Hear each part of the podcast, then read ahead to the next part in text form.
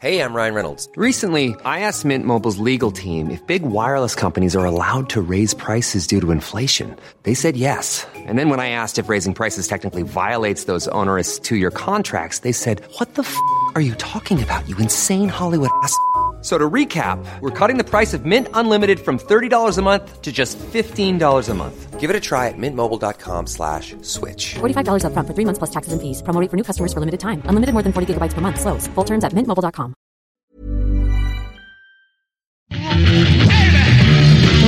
Ladies and gentlemen, you're listening to a million. Hello. Well, today's a big day, and I'm in a great mood.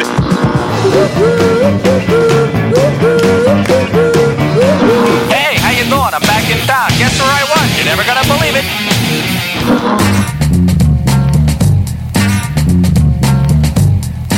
Spotzel, le podcast des cyclistes aventuriers, épisode 23, ici Richard Delhomme. Aujourd'hui, je discute avec Stéphane Sanseverino, plus connu sous son nom de scène, Sanseverino tout court. Vous connaissez certainement l'artiste, mais connaissez-vous le cycliste? Et là, attention, pas juste l'amateur de vélo, mais le gars animé d'une passion dévorante. Mais avant cela, je tiens à remercier Eric, Philippe, Romain, Vincent, Sébastien, Cyril, Thierry et Fred. Donc merci pour vos messages d'encouragement et n'oubliez pas que vous pouvez également vous plaindre. Voilà qui est dit, sans plus attendre donc, sans Severino. Allô, allô, allô, allô Allô, allô, monsieur Sanseverino Ouais, c'est moi. Bonjour Richard Delhomme, ça va Ouais, salut, très très bien, ouais. Bon, je suis en train, en même temps de, que je te réponds, de chercher euh, mon casque pour pouvoir écouter euh, sans rester le téléphone collé et je l'ai trouvé. Absolument. Voilà, un instant, parce que... Euh... Merde, plus, faut que je l'allume un peu avant, comme c'est un truc qui se connecte. euh. Attends un instant. Allô, est-ce que tu m'entends? Je t'entends très bien. Ah, ah, mais super, putain, je rêve. D'habitude, ça marche jamais, ça. Alors, un instant, je ferme les portes pour pas qu'il y ait un ado qui rentre en hurlant, Ah là là. On va en parler en ce qui est le cas dans notre maison des fois. Voilà, ça, ça ferme. Et je branche mon bibliophone sur le, sur le, le courant EDF, voire même Areva. Et je t'écoute. Voilà. Bon bah écoute, euh, merci euh, de prendre un petit peu euh, de temps pour répondre à quelques questions. Hier soir, tu avais un concert, si j'ai bien compris. Ça s'est tout s'est bien passé, j'espère. Ouais, écoute, oui, oui, ça, ça, ça, a- ça été. La routine, tu commences à savoir faire, donc euh, tout va bien. Oh ouais, alors écoute, c'est- c'est- normalement c'est pas la routine. Normalement c'est pas la routine parce que parce que j'essaie que ce soit jamais, c'est-à-dire que il faut que ce soit euh, toujours un peu différent et, et et je dis pas les mêmes trucs euh, tous les soirs et, euh, et je fais pas les mêmes choses. Je fais les mêmes chansons, je fais les mêmes répertoires. Mais euh, mais euh, je sais que ce soit jamais la routine parce que c'est ce que c'est ce que c'est le truc à combattre quoi, c'est de faire toujours la... parce que je crois que ça se voit quand un quand quelqu'un est sur, est sur scène et, et, et qui développe une routine et, et qui répète le truc bien huilé, euh, bien huilé, bien professionnel, hein.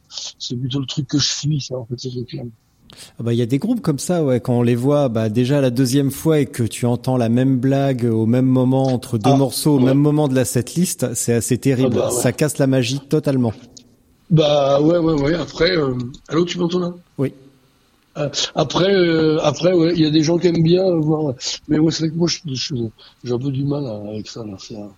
C'est un, peu, euh, c'est trop préparé, quoi. Enfin, chez moi, moi, j'ai envie de voir des êtres humains euh, sur scène et pas des machines qui répètent. Donc, j'essaye de pas faire ce truc-là. Et dimanche après-midi, tu as vu des humains à la télé ou des machines qui répétaient pendant le championnat du monde? Tu en retiens quoi de ce championnat Oh, du monde? pauvres Oh bah non, j'ai vu des humains parce que oh les pauvres, c'est incroyable. Ça faisait longtemps que j'avais pas eu de la peine comme ça en, en regardant euh, en regardant une course cycliste. Mhm. Sou- souvent, euh, je veux dire, des fois c'est dur et tout de voir les des mecs en chient et tout, mais là c'était vraiment terrible quoi. Le parcours il est sans pitié, sans pitié, sans pitié. Et puis euh, le truc que j'aime bien moi dans, dans cette course en ligne, c'est que c'est qu'une fois que les équipiers ils ont fait leur boulot, eh ben ils rentrent euh, ils rentrent se doucher et puis ils, ils arrêtent là quoi. Ils ont pas l'obligation de finir avec le à cause de l'étape du lendemain quoi. Mm. Mais euh, mais là ils ont donc euh, ceux qui ont fait leur taf euh, comme le tout premier de l'équipe de France là qui a roulé euh, presque tout le début tout seul. Euh, J'ai oublié son nom. Mais, Euh, mais, Ré- Rémi Cavagna peut-être, non? Ouais, Rémi Cavagna qui a, qui a genre fait un taf de dingue au tout début là. Lui, j'estime qu'il a vraiment le droit de s'arrêter et de rentrer et de s'essuyer et de rester au chaud dans le bus euh, parce qu'il a bien travaillé quoi. Dans une étape du Tour, bah, il serait resté dans le paquet, il serait arrivé comme il pourrait. Mais... Non, non, j'ai vu des, des des- le truc où j'étais scandalisé euh, euh, en, en regardant euh, la course de l'autre jour, c'est pas tellement de en fait, j'ai regardé euh, sur internet, mais c'était la retransmission de France 3, enfin, c'est-à-dire avec Jaja, euh, Ouais, ouais. Marion Rousse et puis je sais plus qui d'autre. là. Et je trouve qu'ils passent leur temps à se gourer, c'est-à-dire que ils donnent des vainqueurs alors qu'on n'est pas encore à l'arrivée. euh, ils tous leurs pronostics sont merdiques. Et à la fin, qui c'est qui gagne C'est le mec duquel ils avaient à peine cité le nom, quoi. Mm. Parce que c'était clair que lui, il lançait le sprint, donc il allait se faire avoir. Et en fait, les autres, ils étaient cuits à mort. Euh, L'italien beaucoup, presque plus que les autres, qui a même pas réussi à le, dépasser d'un- boyau, et alors qu'il l'avait même pas vu, quoi. Donc, il nous raconte des conneries pendant tout le temps. Ils pronostiquent, ils, ont un temps de parole qui est énorme. Et ça, je trouve ça chiant, en fait. Je me rappelle, c'est un truc que j'avais dit une fois à Prud'homme. J'avais dit le truc qui est tellement agréable quand on est dans ta voiture, Christian, c'est qu'on regarde le Tour de France, mais on n'entend pas les journalistes. Ouais, c'est vrai, c'est vrai que le, là tu parlais de, de Rémi Cavagna qui euh, qui s'arrêtait, qui était au pied du bus après. Euh, Au-delà des, bon déjà les commentaires d'Alexandre Pasteur sont euh, ou de Marion Rousse, ceux de Jalabert sont sont ce qu'ils sont. Ils sont pas toujours terribles, mais n'empêche que Oui, oui, oui, non, non, mais personne n'a vu arriver Mats. Petersen. Mais par contre, Ouais, le mec ouais. au pied du bus qui disait alors euh, la stratégie des Français super, euh, Ouais. Julien il se sent comment? À les écouter, t'avais l'impression que c'était Julien Alaphilippe qui avait gagné, qui allait gagner, que c'était Oui. déjà gagné. Les autres avaient même pas besoin d'essayer, c'était fini, il allait gagner parce qu'il y avait un. Français dans les cinq premiers. Alors euh, bon bah super, s'il roule à l'avant, Ouais. c'est qu'il se sent bien. Ouais, ouais, ouais. Le temps que j'aille acheter des pommes à l'épicerie, je suis revenu, il y avait euh, Van Der Poel devant, il n'y avait pas un seul Français. Le Ouais. temps que je mange une pomme, Van Der Poel avait explosé. T'y crois ça? Oui, oui, oui, oui, oui, non, c'est dingue. Ouais, ouais. Non, mais c'est vrai que tu as raison, ils sont ce qu'ils sont, leur, leur, euh, ils font ce qu'ils peuvent en fin de compte, mais, mais ils dev- quelqu'un devrait leur dire, putain, non pas les pronostics. Euh, Expliquez-nous ce que vous voyez, donnez-nous euh, de, de votre euh, votre expérience et nous, parlez-nous de cyclisme, mais arrêtez avec les pronostics, quoi. Genre c'est ça quoi, ils se voyaient. Après c'était comme Van Der Poel était dans le truc, c'était donc lui qui avait gagné Hmm. aussi. Et, euh, et après, c'était euh, Trentine, que c'était, c'était genre, eux, ce qu'ils veulent, c'est donner du vainqueur avant que ça arrive, quoi. bah, C'est vrai qu'en plus, ouais, que ce soit Trentin ou Kung, quand il a fallu se lever sur les pédales, je Ouais. sais pas ce qui a pu se passer dans leurs jambes à ce moment-là, mais t'as l'impression que comme Van Der Poel, il y avait plus de piles, ils ont essayé et ça marchait plus quoi. Il y a que Mats Petersen qui a réussi à mettre un coup et c'était, euh, mais bon. Euh, Oui, et du coup, lui, c'est, un drôle de champion du monde parce que c'est, enfin, je, je, je le suis pas euh, euh, le reste de l'année et tout. Je, je pense que je connaissais à peine son nom, donc tant mieux pour lui, tant mieux pour sa carrière, c'est vachement bien et tout. Mais mais mais, mais c'est toujours un peu bizarre, c'est un peu toujours un peu une loterie. euh, et puis euh, ce sont vois, les ce sont courses d'un jour, c'est la loterie, les courses Oui, d'un jour. C'est ça Ouais. qui est, c'est ça qui est assez génial. Et toi, justement, ouais. bah, bon, on a compris, t'es musicien, Mm. on va en reparler un petit peu plus tard. Et aussi, Ouais. t'aimes le vélo, même beaucoup, ou beaucoup trop peut-être. Euh, ça ça s'est manifesté comment à ton, comment tu es tombé dans le vélo? Parce que souvent, bah, c'est par nos parents ou notamment par notre père qui en faisait et bah, on se retrouve Ouais. à faire du vélo aussi. Toi, si j'ai bien compris, ton père avait une activité qui t'a amené vers la musique. Mais comment ça, tu t'es retrouvé dans le dans le vélo ou sur un vélo plutôt? Euh, J'avais des cousins qui, étaient euh, qui couraient à Grenoble de père en fils et de grand-père, euh, de grand-père et père en fils. Mhm. Qui s'appelait Rumolo, R-U-M-O-L-O, et qui étaient euh, des gens de Grenoble et qui couraient, euh, qui, étaient dans des clubs comme ça depuis, euh, écoute, je sais pas quelle date, à mon avis, ça a dû commencer, je pense, dans les années euh, 50 ou 60, et puis, et puis eux, ils couraient, et puis c'était ceux de la famille qui, qui faisaient partie du vélo, et puis chez eux, il y avait des coupes, il y avait des roues partout, il y avait, enfin, dans leur atelier, il y avait un million de boyaux qui séchaient, etc. Enfin, il y avait tous les trucs qu'on qu'ont les coureurs, notamment quand il y a trois générations de suite qui courent, il y a donc euh, trois familles euh, et trois types de vélos euh, qui qui traînent dans le dans l'atelier et tout. Et puis c'est moi je les trouvais hein, que, génial. Et puis j'adore. C'est des gens que je voyais pas beaucoup mais que j'aimais énormément. Et, et, et, et, euh, et puis je me suis dit bah ouais tiens moi aussi ça m'intéresse le vélo. Puis un jour il y a un gars qui dans ma classe dit ah bah tiens moi je fais du cyclisme. Quelqu'un fait une sortie avec moi dimanche. Et puis euh, c'était la toute première sortie où on a dû faire, je pense, 60 km, un truc comme ça. Et puis ça y est, c'était parti. euh, J'ai eu direct les, les- le, le- le- le- comment dire la passion directe en une sortie Ouais. quoi. Après j'ai enlevé mes garde-boue à mon vélo, j'en ai fait un vélo de course qui ressemblait à l'époque à ce qu'on appelle un gravel maintenant, c'est-à-dire un vélo de course avec des gros pneus. Ouais. Et, euh, et, euh, et puis euh, et puis euh, après c'était parti. j'ai fait un petit peu de club, pas beaucoup, mais un petit peu. J'ai fait quelques saisons en club, mais j'étais pas très fort. Moi, je pense que je suis pas un compétiteur. C'est-à-dire que ça me fait peur. J'ai peur là de, de me gameler à, quand on arrive à tous à 100, euh, 100 personnes dans le virage. Et j'ai vu des belles chutes en course et tout qui m'ont fait pas mal peur. Donc euh, je, pense que j'ai dû arriver sur quatre saisons euh, une seule fois dans le peloton. Ou alors euh, donc c'était assez rare, tu vois. Ouais. Et j'ai passé aussi pas mal de fois à me faire éliminer, comme comme j'étais, comme c'était des courses sur des tours. Bah, c'est un peu, un moment tu passes la ligne, puis on te dit euh, Dossard euh, 88, vous êtes éliminé. C'est toujours, euh, Euh, Arrêtez-vous, s'il vous plaît. ouais, c'est un peu le- Vous vous êtes pris trois tours, maintenant il faut arrêter. Ouais, ouais. Et puis ça, c'est l'apprentissage de la honte parce que, en plus, c'est l'époque où j'avais 16 ans, donc c'est pas facile quand il y a des filles euh, sur le bord de la route et qu'on cite ton dossard en disant que vous êtes éliminé. Ouais. Euh, c'est c'est toujours un moment assez dur, mais bon, euh, on en apprend euh, sur la vie. hein. Il n'y a pas que le- il y a pas que les vainqueurs euh, qui peuvent exister. euh, Il y a aussi tous les autres. Mais euh, mais, euh, mais bon, voilà comment ça s'est passé pour moi les, les quatre saisons, les cinq saisons euh, en course. Et euh, puis après, j'ai continué à rouler pour moi, euh, c'est-à-dire des fois, euh, bah, je dis en ce moment, euh, je peux rouler tous les jours ou alors plus du tout pendant trois mois, Mm. et ensuite je recommence. Donc, euh, bah, les dix premières sorties, euh, j'ai euh, de la merde dans les jambes, et puis après ça revient tout doucement, puis je réabandonne, etc. Du coup, j'ai pas mal fouillé en fait. j'ai cherché pas mal de liens, j'ai cherché, j'ai fouillé, je me suis documenté. Donc j'ai trouvé plein d'interviews et je vais citer tout au long de l'é- de l'épisode pas mal de, de petits bouts d'interviews. Je mettrai tous Ouais, les ouais. liens dans les notes euh, du podcast. Et là, je vais citer un passage où tu parlais justement de l'adolescence. J'étais passionné, je rentrais de l'école, je me sapais et je me sentais super bien sur mon vélo. Je faisais trois Oui. heures tous les soirs, entre 50 et 100 bornes.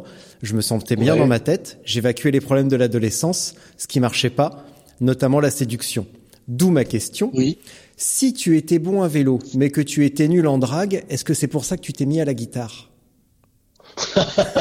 Bah oui, en fait, je me suis pas mis à la guitare pour euh, draguer des filles parce que j'ai toujours su que ce truc-là marchait pas. C'est-à-dire, c'est, c'est, ça n'existe pas ce truc-là. C'est, euh, je pense que quand tu, tu, tu, tu- une fille, elle, elle, elle- elle- euh, c'est pas parce que tu joues de la guitare qu'elle, euh, qu'elle, euh, qu'elle, qu'elle se laisse séduire. Tu pourrais ne pas jouer de guitare. En fait, quand tu joues de la gratte, tu attires, tu peux potentiellement attirer les filles autour de toi, mais c'est les autres qui se les tapent en fait. Ah bon, m'avait c'est comme les mecs qui sont drôles. On m'avait dit ça pour la batterie. Ah pardon, pas On m'avait dit ça moi pour la batterie parce que le temps après le concert que tu remballes ta, ton set, euh, la grosse caisse et tout et que tu, re- tu remballes tes, tes cymbales, tout le monde s'est barré, c'est toi qui as les clés de la salle. Ouais, ouais, oui, c'est un peu ce truc-là aussi. ouais. Mais aussi, on dit ça aussi des mecs drôles, c'est-à-dire que les mecs drôles ils font rire les filles, mais c'est des, mais c'est des beaux garçons euh, qui se les tapent. euh, euh, bon alors, mais non non, j'ai, pas- j'ai pas, j'étais, euh, mes problèmes de séduction, ils étaient euh, à, entre justement en pleine saison euh, cycliste, c'est-à-dire euh, entre 16 et entre 16 et, et 23, quoi, tu vois, un peu comme Mhm. ça, quoi. Après, euh, j'ai résolu des trucs et puis c'était un peu plus facile, j'allais un peu mieux et puis je, j'avais une peau un peu moins euh, constellée de boutons et tout et puis euh, et puis euh, ça, je sais pas pourquoi je me suis dé- à partir du moment où je me suis détendu avec ça, j'ai des- les problèmes se sont évacués mais mais euh, et puis je me suis mis à la guitare après carrément euh, cette époque de de, de vélo euh, de vélo en club en tout cas quoi. À Ouais. cette époque-là, je je, moi, je savais même pas ce que c'était qu'une guitare quoi. Donc tu t'y es mis, en fait, t'as découvert la guitare euh, pendant les voyages avec ton père, donc qui était... Euh, non, non, était- pas du tout. J'ai découvert plutôt les musiques euh, avec les voyages avec mon père. On, on entendait à cette époque-là euh, vachement de musique locale dans les pays où on allait, c'est-à-dire, euh, par exemple, quand en les années 70, euh, tu tu peux pas écouter de musique mexicaine en France si t'as pas un disque de musique folklorique. Et t'écoutes pas la musique populaire, t'écoutes la musique folklorique. Donc tu écoutes ce que ce que ce que le disquaire veut bien te donner et ce que Ouais. le disquaire a en gros. Mm. Et, euh, et et alors pour écouter la musique d'un pays, il faut aller dans le pays à cette époque-là, avant qu'Internet existe et, qu'on- et que la world music se mette à exister. euh, on, on pouvait pas écouter les trucs en allant dans une, euh, je sais pas une discothèque ou enfin pas une discothèque dans laquelle on danse, mais un endroit où on, on collectionne les disques et on dit tiens j'aimerais bien écouter de la musique de Namibie et de la musique ivoirienne pour savoir quelle est la différence entre les deux. Euh, tu pouvais pas entendre ça à la radio par exemple. donc il fallait aller dans les pays en question. Maintenant qu'il y a Internet, c'est beaucoup plus facile. Ce qui veut dire que nous, quand on arrivait au Mexique, on savait rien de la musique mexicaine, si ce n'est qu'on connaissait euh, les mariachis de loin comme ça, parce que t'en vois dans les films. Mais, mais euh, donc, ce qui fait que dans chaque endroit où on était, on était euh, bercé par des trucs euh, radicalement différents. Et, euh, et notamment dans les pays de l'Est où on a été pendant très très longtemps, bah, on entendait en partie aussi de la musique tzigane, euh, parce que bah, les tziganes euh, des pays de l'Est sont là-bas, quoi. Ouais. Enfin, je veux dire, ceux qui n'ont pas été chassés euh, par ce salopard d'Hitler, ceux qui restaient, en tout cas, jouaient dans les pays en question. C'est quel, tu parles de quel pays pour être euh, qu'on soit précis Là, euh, par, par exemple, on a été euh, en, en, en ex-Tchécoslovaquie, en Bulgarie, euh, euh, en ex-Yougoslavie aussi. Euh, et dans ces endroits-là, bah, tu avais toujours euh, un restaurant où il y avait euh, des tziganes qui jouaient. quoi. C'était un peu la- leur, leur, leur, leur gagne-pain. Et, euh, et nous, on aimait bien euh, aller dans des endroits où ça jouait. Bon, il n'y avait pas tant que ça, hein, mais, mais en tout cas, ça existait. Et qu'est-ce qui, euh, t'attirait, qu'est-ce qui t'a attiré finalement euh, co- Comment ça se fait que t'as eu plus le coup de foudre pour la musique zigane que pour les mariachis Par exemple? Oui, alors parce que il se passe un truc différent. La musique mariachi, elle, elle, euh, elle, euh, elle dit d'autres trucs, elle dit d'autres trucs, mais il y a, y a quand même la souffrance du peuple euh, qui est d'un- côté chez les Mexicains quand même un peuple de pauvres qui se fait gérer par les riches. Et, et, et les tziganes, ils sont, c'est, eux-mêmes qui sont. Les tziganes, ils sont pas arnaqués. Enfin, ils sont simplement poursuivis par les fascistes, mais ils sont, ils sont, c'est un peuple libre. Et, et, euh, et sans dans leur musique, ils sont, il y a un truc que je sentais euh, de différent comme ça et, et qui m'a plus plu. Après, euh, après dans je, je la trouve plus profonde en fait. Je trouve la musique zigane beaucoup plus profonde que la musique mexicaine. En tout cas, le truc des mariachis qu'on entend dans les cafés là-bas, c'est-à-dire un peu toujours les mêmes chansons. Mm. Et, euh, et, euh, et on- c'est pas parce que tu écoutes trois groupes mariachis que tu connais tous les auteurs euh, mexicains et, et, ce qu'ils ont à dire. hein, mais, mais, mais, mais, mais en tout cas, moi, ça m'avait touché plus comme euh, quelqu'un peut préférer le blues au rockabilly. euh, euh, parce que je sais pas, il va plus aimer ça quoi. C'est un truc qui se décrit assez peu. euh, euh, c'est juste une impression quoi. Tu vois, Et j'ai moi j'ai préféré ce truc-là au tout début et puis maintenant quand j'écoute de la musique mexicaine, je me, ça me rappelle aussi euh, des bons souvenirs. J'ai euh, j'ai euh, une espèce de Madeleine de Proust qui fait que d'un seul coup ça sent le maïs alors qu'il n'y a pas de maïs qui brûle autour de moi, mais mais, mais simplement euh, en entendant la musique mexicaine ou, ou la musique Tex-Mex, Mm. euh, euh, qui est la musique du, de la frontière euh, mexicaine et du Texas là, et, et, euh, ben, je, me- je, ça me rappelle euh, euh, le séjour au pays quoi. Et, et quand j'entends de la musique africaine aussi, je me, je me revois dans les marchés africains euh, très très vite. Ça me, ça me fait cette impression là, moi, le, le, la musique, elle me, elle me ramène dans les pays où, où je l'ai entendue pour la première fois. Donc en fait, tu as beaucoup voyagé avec euh, avec ton père, si je comprends bien. Oui, oui, oui, énormément. Ouais, on était toujours fourrés euh, dans un pays. euh, moi, je terminais jamais les années scolaires euh, euh, jusqu'à euh, la quatrième. euh, je euh, je, je m'en allais euh, au mois de mars et je revenais en novembre. Quoi, tu vois, ça- on restait très longtemps dans les endroits. Il y a même des années où, euh, par exemple, en Nouvelle-Zélande, où j'ai fait toute mon année scolaire par correspondance avec un organisme de de, de, de, de devoir, enfin de, de scolarité par correspondance. Ouais. Et euh, on a- là, on est mercredi. On aurait dû faire ça lundi. Et lundi, quand j'étais, ben, en plus, je m'excuse, je t'ai relancé un tout petit peu tard parce que j'étais en non, cours non, et du coup, j'ai oublié. Et tu m'as dit, euh, désolé, je suis coincé en réunion parents-prof. J'ai trouvé ça très Ouais. cool. Et tu- donc, ça veut dire que, et en plus, tu me l'as dit tout à l'heure, tu es euh, père d'un ado ou un ado ou une ado? Alors plusieurs. Alors il y, a, je, y en je a suis plusieurs, en papa et papa par, pro- par procuration parce que ma femme a des enfants dont je suis pas le papa, mais qui vivent chez nous. Et j'ai moi-même trois enfants, dont deux qui sont euh, qui sont maintenant adultes, euh, qui ont 24 et 22, et une une fille qui a 13 ans. Et euh, donc là c'est la pleine adolescence. Ce qui veut dire que chez nous il y a il y a un grand un grand fils qui est mon beau-fils qui a 18 ans et deux ados qui ont euh, 12 et 13 ans. Et donc euh, voilà, on est en plein là-dedans. euh, Oh là. donc là, évidemment, elles sont pas là aujourd'hui parce qu'elles ont des trucs le mercredi après-midi. Et elles, sont, elles habitent de temps en temps chez leurs autres parents. Oui. Euh, euh, mais, euh, mais en tout cas, oui, je suis en, l'autre soir, et j'ai dit, quand je suis libre pour aller au, au, au- au- aux réunions parents, euh, parents profs, enfin oui, je- j'y vais parce que je suis, je m'intéresse à la scolarité de mes enfants. Par contre, euh, ouais, effectivement, euh, euh, comme tous les parents, je suis pas ultra fan, mais j'y vais. Ça me, c'est, euh, j'y vais pour avoir des infos, quoi. Alors en fait, la, la vraie question, c'était plus euh, la transmission. Toi, t'espères transmettre quoi Ouais. ou t'espères euh, leur transmettre le vélo, la musique ou simplement le plaisir d'être euh, eux-mêmes et de tracer leur propre route? Tu Ah, c'est t'espères plutôt quoi le plaisir. De... Ouais, c'est plutôt le plaisir de la liberté. Je veux rien imposer. euh. Tu vois, par exemple, mes filles, elles- mes grandes filles, elles font de la musique sans presque. J'ai dû leur montrer euh, trois accords euh, comme ça parce qu'elles voulaient chanter une chanson à la guitare. Elles ont appris tout toutes seules dans leur coin.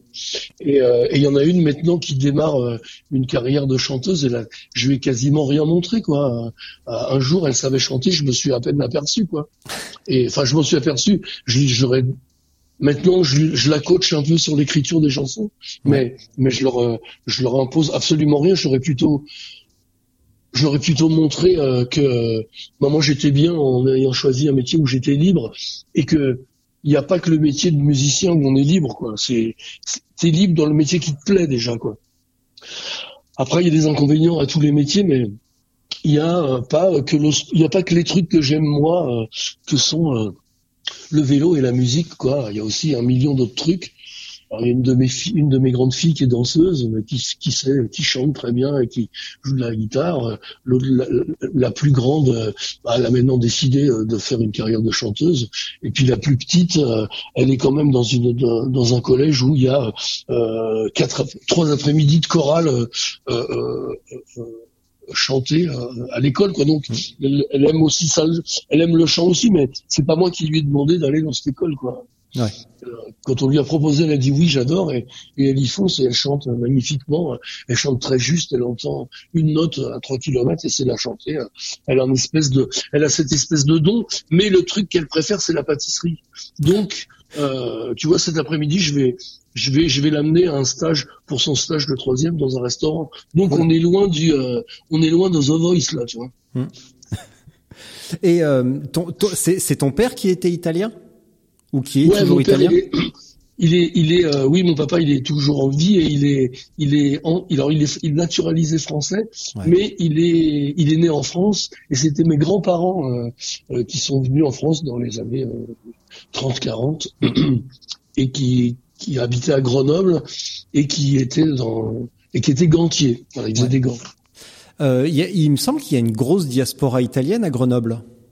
énormément puisque d'abord c'est pas loin de la frontière Ouais. et il y, a il y a une énorme euh, oui oui il c'est bourré de rital là-bas Grenoble Lyon euh, la Savoie euh, et les, les Italiens ils sont pas mal arrêtés euh, euh, après la frontière Bon, ils ont été aussi beaucoup dans le nord de la France Puis après, il y a tous ceux qui ont traversé, puis qui ont été aux États-Unis, et, et tous les Italiens de New York. euh, Il y en a plein là-bas, mais ceux-là, je les connais, je les connais assez mal. Enfin, à part Robert De Niro, je connais aucun. Et là, tu, tu me parles de tes, de tes grands-parents dans, les- dans les Ouais. années euh, 30-40. Ça me fait penser, euh, tu le connais sûrement et sûrement mieux que moi, ça me fait penser à Aldo Romano, le batteur de free jazz. Euh, oui, je le connais, mais je le connais pas personnellement. Je sais pas d'où il vient. Ni, euh, pour moi, il était carrément italien, euh, lui, mais, mais c'est tout ce que je sais de lui. ouais. Ouais. Ouais, ouais. Il, ben, a- écrit un bouquin. Je te renverrai les, je te renverrai les, les, les Ah coordonnées. oui, le les- lien les de ce trucs. truc avec plaisir. Ouais. C'est son petit bouquin est hyper intéressant. En plus, il raconte son parcours, bon évidemment musical, et en plus dans le free jazz, euh, c'est encore Ouais. plus encore plus difficile. Mais bon, il a quand même Bien beaucoup joué avec Petrucciani, donc c'est pas si mal que ça. Ah bah, c'est euh, carrément très très bien. même. Ouais, carrément. et puis après tout un parcours de vie euh, chaotique euh, tel que on peut en avoir. Et du Mhm. coup, toi, en étant italien et fan de vélo, est-ce que tu t'identifiais à des aux champions italiens style Gi- Gino Bartali par exemple? Ben oui, enfin, les premiers, les premiers que j'ai adoré, c'est le premier que j'ai adoré moi, c'est Copy parce que parce qu'un jour dans les copains de boulot à mon père, on, on rencontre un mec qui avait couru avec Copy, qui avait été pro pendant euh, je sais plus quoi, une, une paire d'années et, euh, et enfin une, un certain nombre d'années et puis qui s'était reconverti dans l'industrie du papier dans laquelle était mon père. Et lui nous parlait de Copy, les larmes aux yeux, etc. Donc moi j'avais commencé vraiment à à aimer ça, mais mais les gens de, de l'époque où je collectionnais euh, les photos de coureurs euh, au-dessus de mon lit, euh, c'était vraiment l'époque de Moser et euh, et euh, et puis euh, et puis Capucci, c'est ça ou c'était un peu après Capucci, mais, mais- Ah oui, c'était quand même pas c'était pas 40 ans après, mais c'est vrai que c'est peut-être deux générations après Capucci. Ouais. oui oui oui. Ouais, Capucci, mais en tout cas, Capucci et Moser, ils étaient pareils ou pas? Ils étaient de la même époque? Non, hein. Oh non, euh, Moser c'était euh, les années 70, début 80, et puis Capucci c'est euh, milieu des années 90. 90 avec avec Richard Virang, tout ça. Les, Oui, oui, oui, bien sûr. Alors, je l'ai confondu avec un, ouais, ouais. Mais je le confondais avec un autre coureur qui, a- qui était un petit gabarit, un peu qui était avec Moser, un autre Italien dont je sais plus le nom. là. Mm. Mais, euh, mais, euh, mais, euh, oui, c'est ça, c'était la cycle. là. À l'époque, ils étaient, il y avait un, ils avaient un maillot noir et blanc. hein. Je me rappelle. euh. Ouais, et ça, c'était plutôt fin 80, 90, t'as raison. Ouais. Mais en tout cas, euh, euh, ouais, j'aimais bien ces coureurs italiens, mais j'étais aussi fan de, de, de mecs qui étaient, euh, euh, c'était- moi, j'ai jamais été super euh, nation et ni drapeau, quoi. Et, euh, et euh, par contre, j'aimais bien tous les mecs qui étaient différents. Par exemple, j'étais un dingue de de euh, de De Vlaminck, euh, de Roger De Vlaminck, parce que on sentait que c'était un mec totalement différent. Et, et, et, euh, et que c'était un mec rusé et tout et et puis j'aimais bien celui qui s'est fait gauler euh, enfin je pense qu'il était un peu un idiot mais mais qui s'est fait tellement gauler d'une manière stupide et qui s'appelait Michel Polentier hein, Michel Polentier Ouais. et, et allô allô? Oui, oui, je t'écoute. ah oui, pardon, pardon, j'avais plus de son. Euh, et lui, vraiment, je l'aimais beaucoup parce que il avait une drôle de dégaine et tout. Enfin, c'était, euh, j'aimais bien les, les gens ultra différents, moi, quoi. Ouais. Et, et- et pas forcément les champions. Moi, je, me- je me rappelle qu'à cette époque-là, Merckx, il gavait tout le monde parce que dès que tu entendais parler d'une course cycliste, c'était Merckx qui gagnait.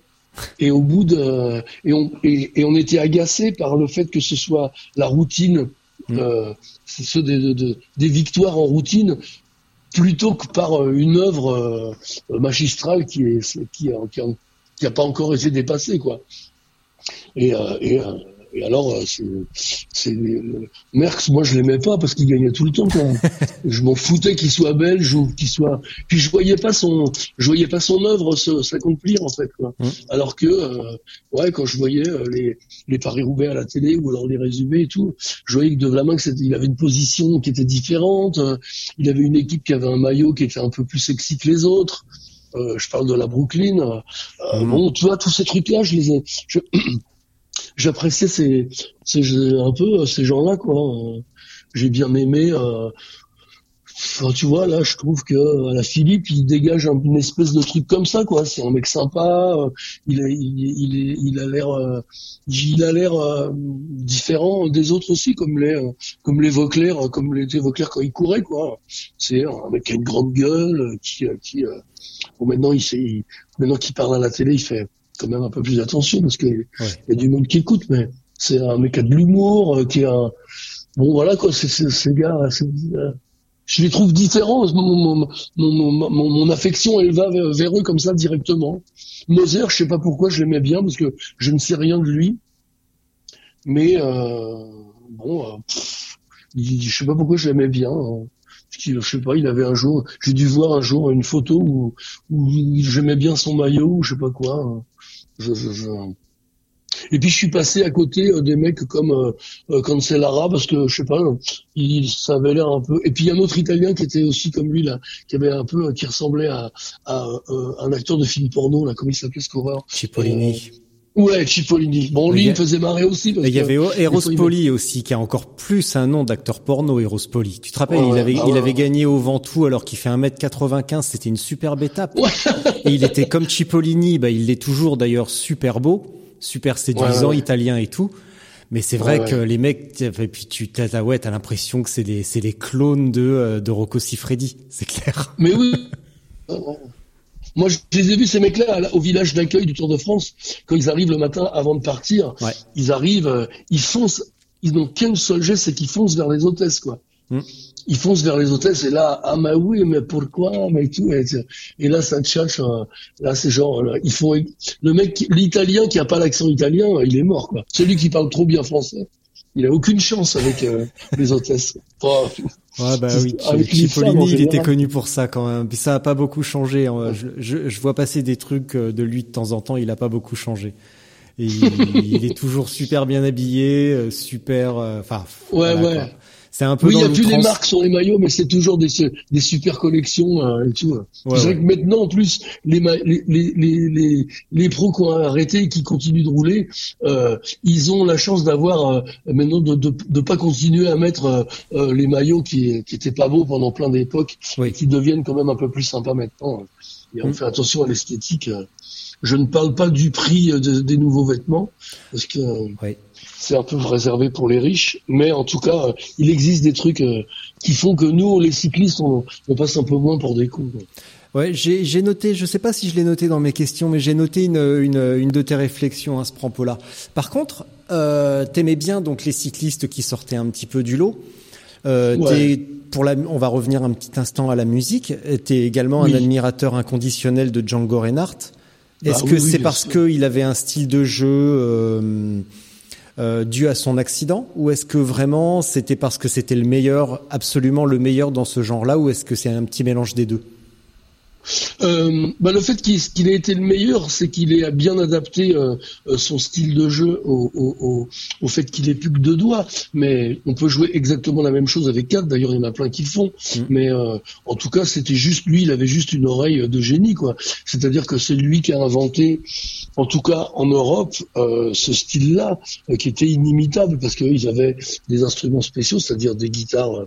Euh, des guitares de swing, enfin des guitares de jazz, donc ça se faisait à la limite hein, les guitaristes euh, improvisaient pas comme ça quoi. Les guitaristes de jazz ils étaient là pour accompagner et puis ils étaient là pour faire un- pour donner du son de guitare mais lui il, improvisait d'une manière très très personnelle et, il a inventé des trucs euh, fabuleux mais il y avait d'au- il y avait d'autres gens qui jouaient à la même époque dans son style euh, en Amérique mais euh, mais euh, mais euh, lui il était beaucoup plus euh, euh, j'allais dire vertueux, non, c'est plutôt virtuose.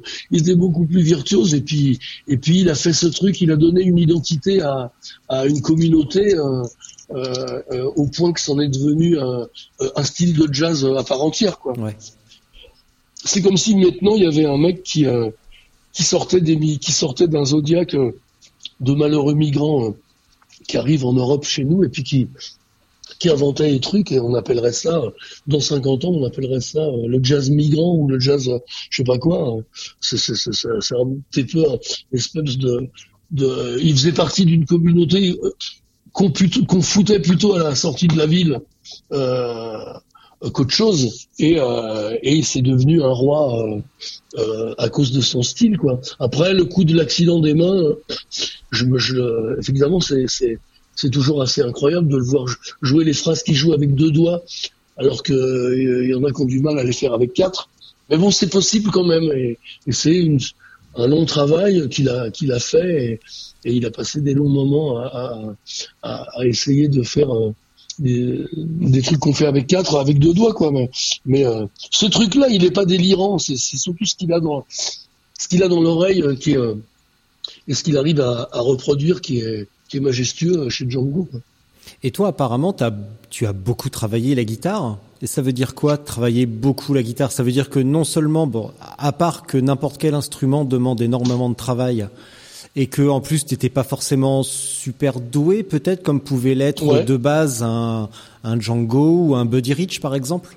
Ouais, c'est ça, ouais. Mais oui, oui, j'ai bossé la gratte parce que je me, je me suis aperçu que c'était en, en répétant euh, 150 fois les mêmes phrases qu'on arrivait à les jouer facilement et qu'une fois que tu savais jouer cette phrase-là, par exemple, une phrase donnée comme, euh, voilà, je sais pas, euh, papa, papa, papa, papa, papa, papa, voilà, tu chantes ce truc-là, tu te le chantes, tu essayes de le jouer à la guitare et quand tu y arrives, si la phrase est difficile, tu mets longtemps, si elle est facile, tu y arrives en une heure ou en trois secondes et quand tu sais jouer une phrase dure, tu sais, tu, du coup, tu, tu sais en jouer plein d'autres. Tu vois, euh, alors euh, ça, ça t'ouvre, ça t'ouvre euh, une, euh, ça t'ouvre euh, des horizons euh, très très vite, quoi. Donc de travailler une journée entière, par exemple ton instrument, tu vas aller beaucoup plus vite que si tu répètes ce que t'a dit ton prof juste pendant un quart d'heure à la sortie du cours. Mm. C'est euh, c'est un travail qui se fait partout dans tous les métiers. Quand tu grimpes des bosses euh, cinq fois de suite au taquet, forcément t'es mieux que quand tu la passes euh, en disant oh ça me fait chier. Et, et, et, euh, et, euh, Oui. c'est toujours ma comparaison. Euh, euh, mais euh, et, euh, et quand tu as du plaisir à, à, à, à, repousser la souffrance, à la guitare il n'y a pas de souffrance, t'as mal au doigt, c'est tout. T'en as marre d'entendre la même phrase et puis tu fais chier surtout tes voisins ou euh, ta femme si t'es adulte ou, euh, ou tes parents si t'es ado. Mais mais quand tu répètes plusieurs fois ces, ces, ces, ces phrases rythmiques et ensuite que tu arrives à la jouer en même temps que le gars sur qui tu l'as prise sur un disque euh, ou, euh, ou je sais pas la radio, donc euh, t'avances d'un pas à chaque fois quoi.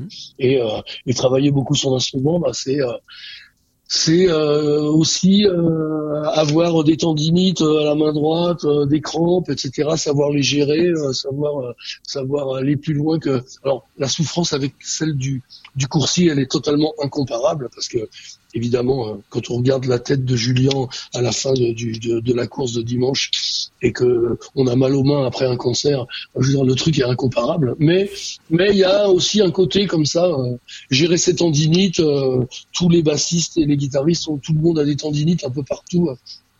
Et on passe notre temps là, maintenant qu'on vieillit, à se dire et toi, comment tu te soignes? Bah voilà, je fais ci, je fais ça. Mais mais euh, il y a une espèce de côté souffrance qu'il faut dépasser et on peut pas se dire les cordes me font mal aux mains donc j'arrête. Ouais. C'est pas possible quoi. Il faut continuer. Même si t'as super mal, bah t'as mal et puis c'est pas grave quoi. Genre ta gueule continue quoi.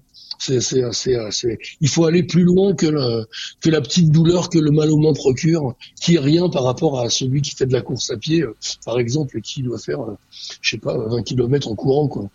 Et euh, et euh, et euh, et, euh, et ça passe aussi par ces trucs-là et puis par le fait de jouer euh, des phrases euh, et des musiques différentes, ben t'ouvres euh, tout doucement les oreilles euh, sur plein de choses. Tu, moi par exemple, je sais pas lire la musique, mais j'entends tous les trucs qui, qui, qui, qui, qui- et ça me suffit en fin de compte. Je, je sais me débrouiller sans écrire la musique ni la lire en fin de compte. Quand je dois expliquer euh, à quelqu'un, euh, à un musicien, ce que j'ai envie d'entendre pour euh, un enregistrement, ben, je lui dis, j'aimerais bien que tu joues. Euh, blablabla, je lui chante la phrase, et puis il la joue. Et puis s'il se rappelle pas, je la rechante. Et puis s'il faut, même il me la note, et puis il la joue. Donc moi, ça m'a j'ai passé le- tout le temps que j'ai pas passé à apprendre à, à- à le solfège, euh, je l'ai passé à ouvrir mes oreilles. Mais j'aurais pu aussi faire les deux. Il y a des gens qui, qui, qui connaissent le solfège et qui ont les oreilles ouvertes aussi. Hein. C'est pas, c'est pas ou l'un ou l'autre, mais moi j'avais choisi cette, cette voie-là, donc il fallait beaucoup travailler. Maintenant, quand on me demande de chanter quelque chose et que je m'en rappelle pas, si je peux pas le noter parce que je sais pas écrire, ben, je vais demander à la personne de me, rechanter le truc et puis je, très très vite, je vais l'apprendre euh, par cœur, quoi. Euh, on va parler un petit peu du vélo chaud parce que finalement c'est la Ouais. transition parfaite. C'est quoi le oui, vélo oui, chaud oui, oui, oui, oui. Alors c'était une, euh, enfin c'est toujours puisque ce- le truc va exister encore l'année prochaine. Ouais. C'est une, euh, c'est une randonnée dans lequel, dans laquelle il y a une randonnée qui est ouverte à tous, dans laquelle il y a un concert le soir. Et la différence qu'il y a avec d'autres genres d'événements, c'est que les gens qui jouent dans le concert du soir roulent avec vous euh, la- la- euh, pendant la rando. Donc, ça veut dire que moi, dans la version de cette année, j'ai embauché un groupe qui était uniquement composé de cyclistes. Donc, j'ai cherché autour de moi des gens qui roulaient euh, euh, et qui jouaient d'un instrument. Par exemple, je pouvais pas me retrouver avec quatre batteurs parce qu'il m'en fallait qu'un. Donc, pour l'anecdote, le batteur, j'ai j'ai appelé Jean-René Bernaudot. J'ai dit, il n'y a pas dans les gens que tu connais un Ah. cycliste qui, qui est- qui qui est musicien. Ah d'accord, je Parce comprends que mieux. je suis en batteur. comprends mieux. Je comprends mieux le choix de Aurélien Rallet alors, parce que Voilà, j'ai fouillé un petit peu. Bah par affinité, moi j'ai cherché que dans la batterie parce que c'est ce que Oui, oui, oui. c'est ce que je joue. Et je me Ouais, suis ouais. rendu compte que le bougre, euh, eh ben il appuie Ah ben, et qu'il est dans les pays de Loire, donc euh, et que en plus Ouais. il est plus ou moins lié à un magasin, euh, je ne sais plus où, à La Roche-sur-Yon, un truc comme ça. ouais, c'est ça, le magasin du fils de Jean-René. Et ben voilà, Euh, donc tout s'explique, voilà. tout s'explique. Aurélien Voilà. Rallet, Donc- euh, très bon batteur, et forcément, et en plus euh, très bon cycliste. Ouais. Et on va finir également, on va Exact, continuer avec exact. Didier Havet au saxo, au s- sousaphone ou saxophone? Alors sousaphone, c'est Voilà. un, un tuba, c'est un gros tuba, tu sais, où le Ah. pavillon est à l'avant. Donc c'est, on appelle ça sous-bassophone ou sousaphone. Et. Didier, je l'ai rencontré dans dans mon album euh, Montreuil-Memphis, dans lequel il était, il faisait partie de des cuivres qui jouaient sur euh, deux ou trois morceaux. Et puis en discutant, euh, alors que lui venait de partir, je discute avec un des avec un des cuivres que je connaissais depuis longtemps, et puis il me dit mais tu sais Didier qui joue avec nous là, qui est pas là euh, euh, à, l'heure où on parle, mais qui était là euh, il y a deux heures, lui c'est un fan de vélo. Donc le lendemain à la séance, je lui dis mais Didier tu fais du vélo toi?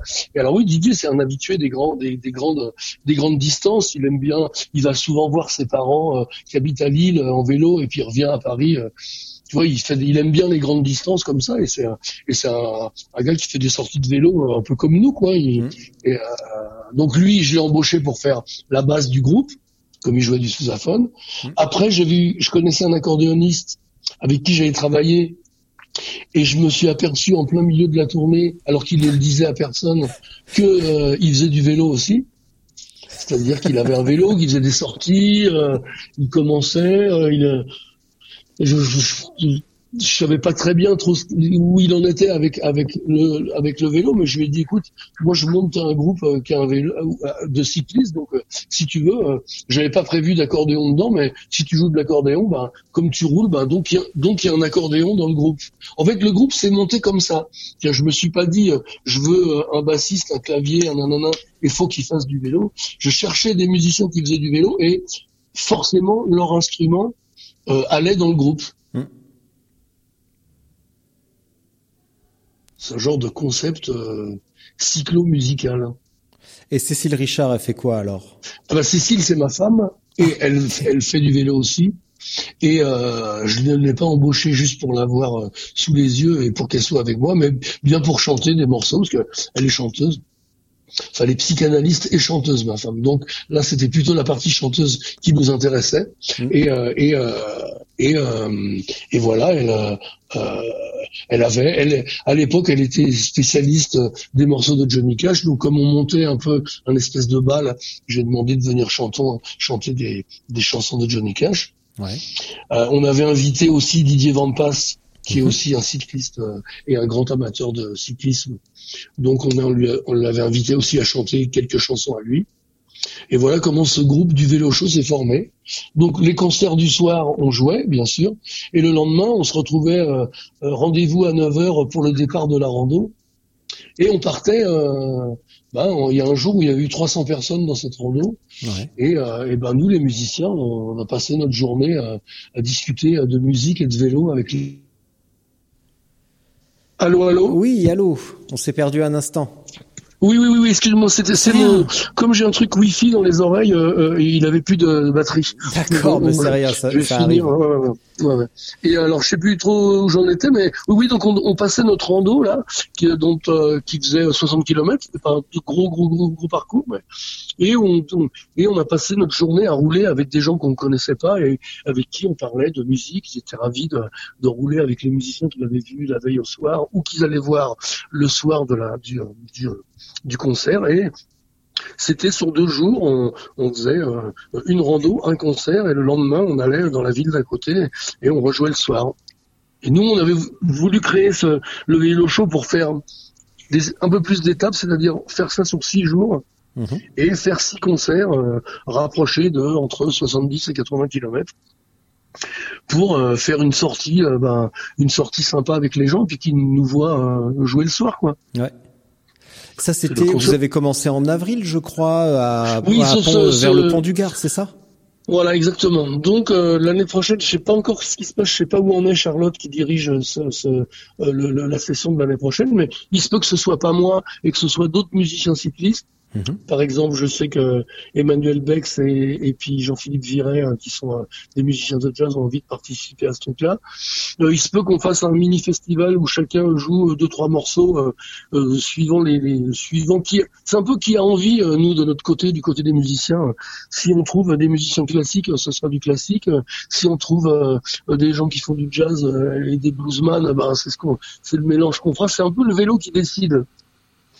Et, et, euh, et après, euh, les belles rencontres se font dans la journée avec euh, les gens avec qui on randonne, quoi. Puisque Ouais. ça, c'est, euh, moi, je ne connais que euh, euh, les, les, les, coureurs euh, que tu croises euh, de, l'autre côté de la route, à qui tu dis bonjour et qui répondent pas, euh, qui sont euh, la plupart des gens qui font du vélo à Paris et en région parisienne. Donc ça se snob grave. Euh, si t'as pas euh, le dernier vélo, on ne parle pas. Euh, si t'as pas euh, le truc euh, électrique, euh, t'es un blaire. Donc euh, c'est des rapports qui m'intéressent assez peu. Mais par contre, les gens sincères qui roulent même avec des merdes euh, et, et qui ont un beau sourire, oui, ceux-là, ils m'intéressent. Donc c'est ceux-là qu'on rencontre dans les randonnées et, et, Bah, je mettrai, tous les liens utiles euh, dans les notes euh, comme le reste. Euh, Ça veut dire que ça ressemble à quoi la vie d'un musicien en tournée? La vie d'un musicien cycliste en tournée, ça ressemble à quoi? Bah, ça ressemble à le matin. euh, Tout ce qui m'intéresse, c'est de savoir s'il fait beau pour savoir si je vais rouler ou pas. Euh, donc, par exemple, demain, ma- tu vois là, mon, mon vélo, il est déjà dans le bus. Donc, demain matin, je sais que je, je vais être aux alentours de, de Cluny. Donc, j'ai déjà regardé un peu s'il n'y a pas trop de boss non plus et je vais voir quel genre de parcours je vais faire. Et puis, je vais aller euh, tout droit pendant une demi-heure, trois quarts d'heure. Et puis après, je vais revenir euh, sur le chemin histoire de pas me perdre. Ouais. Mais la dernière fois, j'ai été en Bretagne et j'ai fait euh, de la côte bretonne avec un temps sublime. J'ai même passé presque euh, 20 minutes à rouler derrière un petit train de touristes là, abrité du vent, euh, euh, à 25-30 à l'heure. Euh, carrément, je me demande si j'ai donné un coup de pédale en 20 minutes. Donc ça ressemble à ce genre de truc-là. Euh, de temps en temps, j'amène mon VTT parce qu'il y a peut-être des endroits qui sont VTtables, Mhm. tu vois. euh, Mais euh, et puis quand il fait vraiment pas beau, je sors pas parce que le soir, il- c'est important que je sois pas malade Mhm. et que j'ai pas pris froid pour chanter parce que je suis quand même mine de rien au boulot.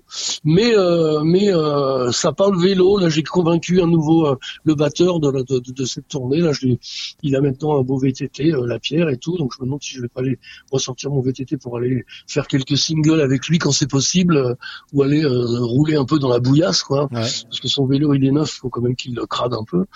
Et euh, et puis ça parle pas mal de vélos, euh, suivant les gens qu'il y a. Mais mais le, le but c'est quand il y a du joli temps de, de, de, de, de- de sortir du bus, de déjeuner et puis de, de partir rouler pour revenir euh, avant midi et ensuite un peu de repos avant le- les réglages euh, qui sont à 16 heures et puis le concert du soir. Quoi. Mais mais j'éloigne quand même ma sortie du concert le plus possible. Ouais. Vois, je fais pas une sortie à 16 heures par exemple Ah oui. parce que euh, l'ingénieur du son il voit que l'aiguille elle va pas aussi loin euh, quand tu sors d'une tournée de quand tu sors d'une sortie de 80 km que quand tu sors d'une sortie de de- d'une heure hein, par exemple quoi. tu moi j'ai pas de voix quoi que si je suis rincé je suis vraiment rincé et je ne parle pas d'une éventuelle hypoglycémie à la euh, comme comme il y a eu qu'on on en a vu une belle dimanche Oui. oui, parce qu'en plus tu dois être à l'heure, tu peux pas, tu peux pas te permettre de Alors, rentrer, bon, de te être- perdre. ouais, non, non. Alors, j'ai ça me s'est déjà arrivé d'être perdu. Hein.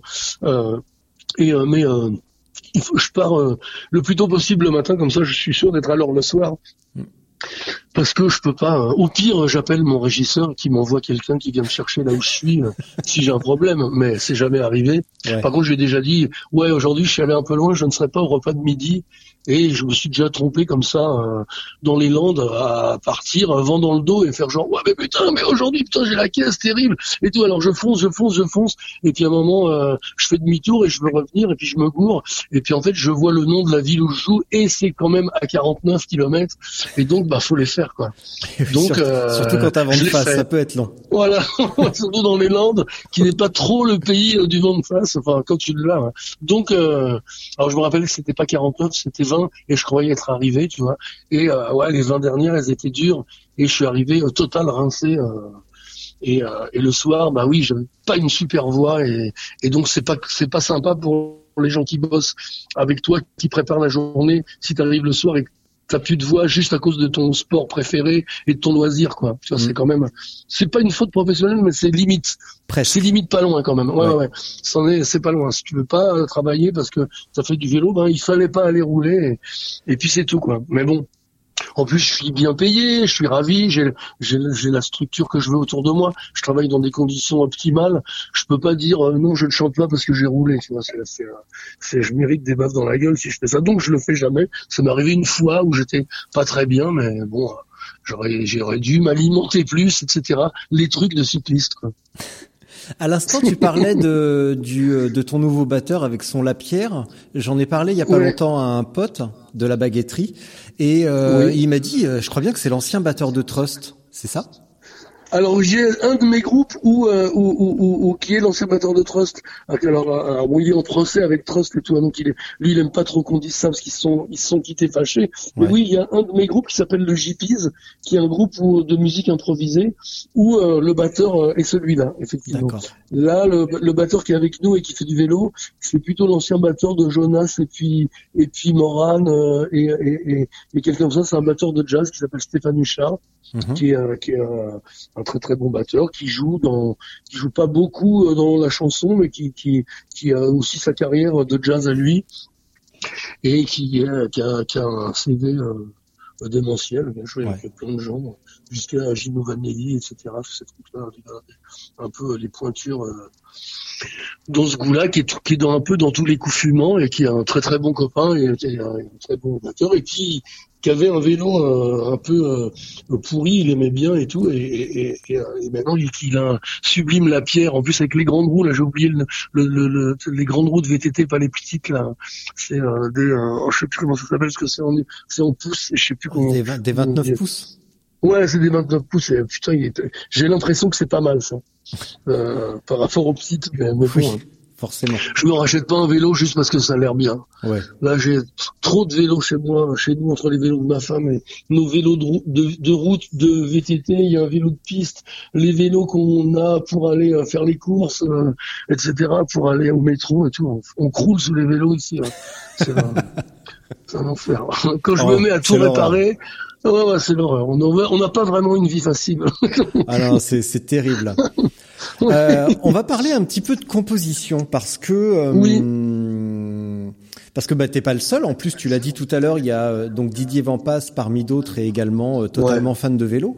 Et euh, nous, dans la vie de tous les jours, le marketing, tu parles, tu parlais tout à l'heure des, des marques de fringues hors de prix. On nous présente souvent l'éloge de la lenteur, du tourisme, de l'anti-compétition. Par contre, j'ai l'impression que toi ou d'autres, au contraire, vous puisez vraiment vos, euh, votre inspiration dans la compétition et dans la dans le côté un peu romantique de la compétition. On a parlé de Faustocopie, de Pantani, et au contraire, tu parles pas de euh, tourisme et euh, d'anti-compétition. Tu parles vraiment de ça justement. Ah non, non, non, non, je le pratique pour moi parce que c'est très très cool, mais euh, mais euh, c'est vrai que le, le, le, le Tour de France c'est un drôle de truc puisque puisque c'est aussi le sujet principal parce que c'est la plus grosse course, la plus connue, etc. Qui a qui a une course dont on ne doit pas parler politiquement parce que le sport du vélo et la politique c'est deux choses qui doivent être totalement écartées parce que les sponsors sont tous des énormes capitalistes La course elle-même, Tour de France est elle-même assez polluante et assez capitaliste. Donc c'est pas facile de l'associer à, mon idée euh, que j'ai de la société, par exemple. Mais en tout cas, elle reste un truc charmant et, euh, euh, qui est une espèce de, de microcosme, de, mini-ville ambulante dans lequel il se passe plein de trucs et les coureurs qui sont les plus protégés, enfin dans toutes les courses d'ailleurs, les coureurs, c'est presque ceux qu'on voit les moins dans les courses. C'est quand tu arrives sur une course, entre tout le staff autour, euh, toute l'organisation, euh, tout ce qui s'y passe, euh, caravane pour les courses qu'on des caravanes, et, les pauvres 150 ou 200 coureurs qui sont là au milieu, tout maigres, avec avec leur veste de pluie, les jours de euh, ils, font figure de, de de, de, mini de, de, comment dire de, de, de, de tout ce grand truc Afrique en fait. Et et, et alors il y a plein de choses dont dont moi j'aime bien m'inspirer euh, qui sont ben les équipiers les derniers un peu les prolos du un peu les prolos du truc quoi. Alors euh, je, ne sais pas du tout moi je demande jamais à, Je- à Jean René combien gagnent ses coureurs et tout ça me regarde pas et puis je crois que ça m'intéresse pas. Mais mais mais mais j'espère qu'ils vivent bien de leur métier et tout. Mais euh, il y a j'aime bien ce côté un peu euh, années 50 60 qui fait que euh, ben euh, la star du peloton euh, elle évidemment elle a une belle voiture et puis euh, et puis euh, celui qui est à la fin du du, du, du, classement bah ouais il, il a pas la même vie sociale quoi et, euh, et moi j'aime je, je trouve ce truc là charmant euh. Moi, de toute façon, j'adore les, les, le pro qui, qui, qui, le pro ou pas pro qui, qui fait la course au jambon et qui fait les sprints pour gagner un truc à ramener, quoi. Je trouve que, je trouve que ce truc-là est beau, quoi. Que tu, que tu, tu, par ta passion, tu ramènes à manger à ta famille. Je trouve que c'est un des, un des trucs les plus, euh, les plus euh, émouvants et les plus magnifiques. Je Ouais. trouve que c'est, c'est un... bon. Alors j'ai aussi une pensée pour ceux qui n'ont pas de métier comme ça et qui rament et qui se font chier au boulot et je les trouve courageux. Mais je trouve que celui qui a la chance de, de ramener juste un jambon euh, et faire euh, et sortir de l'ordinaire parce que le jour de cette course il a gagné euh, à un détour euh, un panier garni ou un jambon, je sais même pas si ce genre de truc se fait toujours, mais je me rappelle de l'époque où ça se faisait et, euh, et ou une bouteille de champ, même de mauvais champagne, et ben je trouve ça euh, splendide quoi. Et euh, et euh, et, et, ceux qui vivent de leur de leur passion comme ça et puis qui réussissent à avoir un salaire parce que bah ils aident euh, ils sont dans le train ou alors ils aident euh, à, à ce que le mec de l'équipe gagne ou fasse une bonne place ben est c'est en ça que je trouve que c'est un beau sport d'équipe aussi. Ça se voit pas quand on le connaît pas mais il y a un sport d'équipe et humain euh, qui qui euh, bon alors je suppose qu'il y a plein de cons aussi et de salopards et de tricheurs et tout mais mais mais je je, je, les- je, je- enfin quand je parle de tricheurs je pense pas forcément à la dope mais pas au doping mais mais mais mais euh, il y a des, des coups pendables quoi tu vois euh, euh, mais euh, On peut parler de Mais- Gianni Moscone si tu veux, il est italien. oui oui Oui, oui, bon alors après il y a les mais et, oui oui c'est ça mais mais euh, non non il après ouais c'est ça c'est vrai que lui il est pas super super sympa si j'ai bien compris hein, mais, euh, non, euh, il a, il a, il, il a, il a hein. des problèmes de, de violence dans le peloton et euh, de, de Ouais. comportement euh, plus que limite. euh, ouais genre je, je me demande pas s'il a pas dit des trucs racistes aussi lui si, parce qu'il y y a pas un- deux, il y avait ouais. un, il y avait un coureur euh, noir à la Française des Jeux. Ouais. Et, euh, oui il voilà c'est ça. je deux, trois réflexions, euh, Ouais, parce qu'il ouais, y en avait un à une époque, je sais plus dans quelle équipe, euh, Teclémanote, euh, qui est érythréen. Et, Ouais, ouais, et j'oublie le nom du coureur de la Française des Jeux euh, dont, dont il s'agit. Ouais, c'est pas Johan Gen, mais c'est parce que lui, il est, il est chez Jean René, mais c'est un autre, oui, euh, qui est, ouais, ouais, j'ai oublié j'ai oublié son nom. Et euh, Ouais, ouais, ouais, mais oui oui, Gianni Moscone c'est pas c'est pas une grande référence euh, en, en la Euh, au matière. niveau humain, ouais, ouais, ouais, ouais, ouais. Bah Mais, mais, mais donc, bon, alors, euh, oui, évidemment, il, c'est, c'est, il est, lui, il est comme ça, bon, il est comme ça, c'est vrai, il a l'air d'être un con, mais, mais, mais, bah il y en a partout. ça, c'est, C'est oui, pas voilà, c'est ça, pas parce qu'il fait du C'est ça. vélo Non, nul non, n'est parfait même pas- à vélo. ouais, exactement, exactement. C'est pas parce que nous on aime ça que d'un seul coup tout le monde est, il y a aussi euh, des gens qui font des trucs euh, qui sont intolérables comme ça, genre racisme, etc. Quoi. Après, euh, oui, tu peux ne pas avoir de culture et être un peu bébête dans tes interviews et, ou être mal élevé ou ou de temps en temps. mais bon, on tape pas sur les autres. et on discrimine pas quelqu'un parce qu'il n'est pas de, la même couleur que toi. donc voilà, il y a, y, a, y a ça aussi. Et puis je pense que c'est pas forcément le seul, mais mais c'est vrai que lui, on entend, on entend quand même souvent parler de ça. Quoi. Hmm. C'est quand même désastreux. Quoi, mais... C'est pas bon pour lui. Et tu sais quoi On va poursuivre et terminer par ton nouvel album qui tourne autour du tango. Et euh, je vais juste sortir. Ça a pas grand chose à voir, mais je vais juste faire une citation euh, que j'ai euh, que j'ai piquée dans le d'un article sur l'équipe, et je te laisserai parler du reste. Le tango, c'est bourré de nuances, c'est comme la creuse à vélo, c'est pas c'est pas une succession de côtes entrecoupées de plats, ça monte et ça descend tout le temps, même si c'est subtil. La seule portion de plat, c'est ta chambre d'hôtel. Et je dis ça uniquement parce que j'adore la Creuse. Voilà, je te oui, laisse oui, mais la Creuse, mais j'adore aussi. Ah, mais la Creuse, c'est sublime.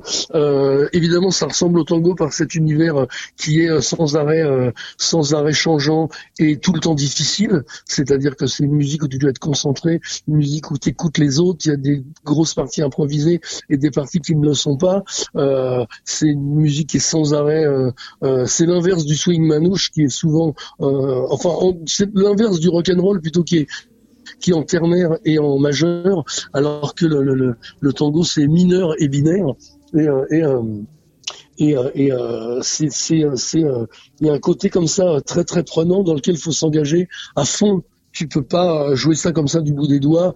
Et, et, la Creuse, dont j'ai fait le tour avec Cécile, ma femme, cet été en vélo, où on avait des on avait des, des, des, des, pas des, des, grandes étapes, mais on a fait une fois 70 et une fois 80 et, et dès, le, dès, le, lendemain on s'est mis à faire des étapes un peu moins longues parce qu'on a cru qu'on allait crever en vacances. Mmh.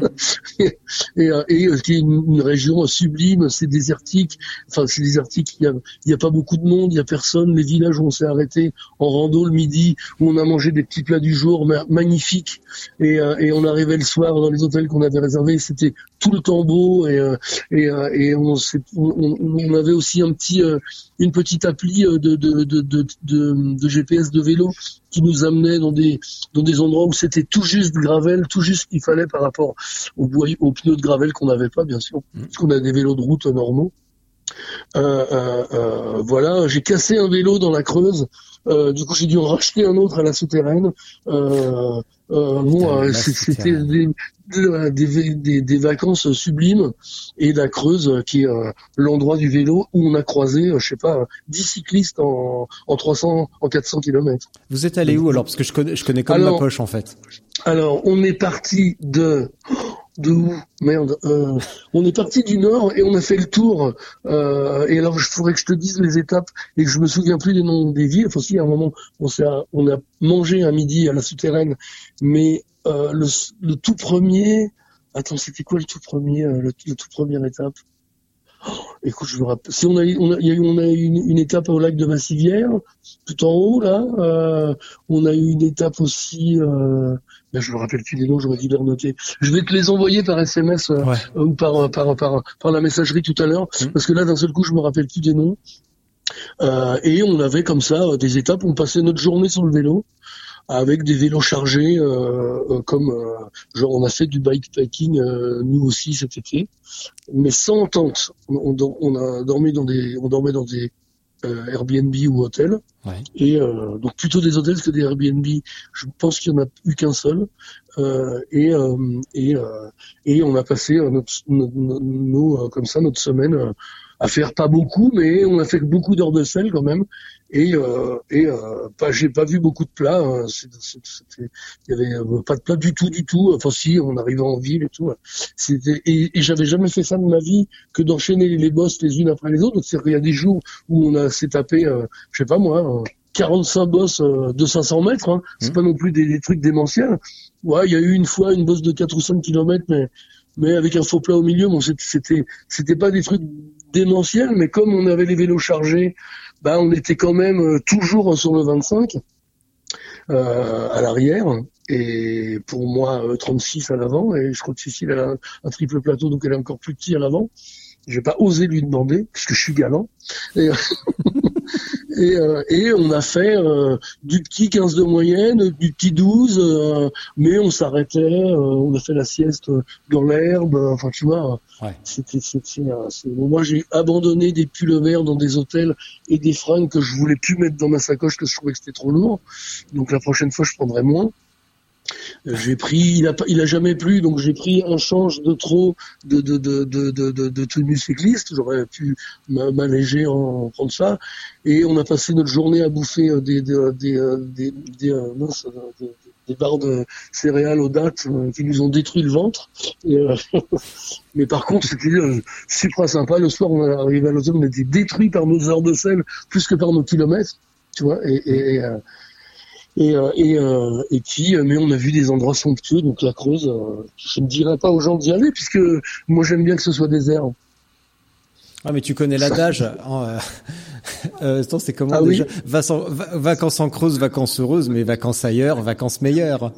Oui, ah oui, oui, oui, très bien, génial. Oui, oui, ce que disent les Bretons, euh, qui disent euh, ici il pleut tout le temps. C'est ça, c'est comme ça, ça éloigne les cons. Ouais, ils disent qu'il pleut euh, que bon, sur euh, les cons également. C'est pour ça qu'il pleut tout le temps. Ah oui, oui, il pleut, ouais, ouais, ouais, oui, oui, c'est ça. Non, mais oui, c'est sub- sublime ce truc, vacances, ouais, vacances euh, ailleurs, vacances meilleures. Non, mais la, mais bien, Creuse, c'est tous mes, c'est tous mes souvenirs enfants parce que d'enfance parce que je suis né à, à quelques kilomètres à La Châtre, dans l'Indre, vraiment à la limite, euh, à la limite de, de la Creuse, et on avait que quelques kilomètres à faire pour descendre euh, vers Boussac et monter sur le chef-lieu du département, donc qui s'appelle D'accord. Toussaint 3.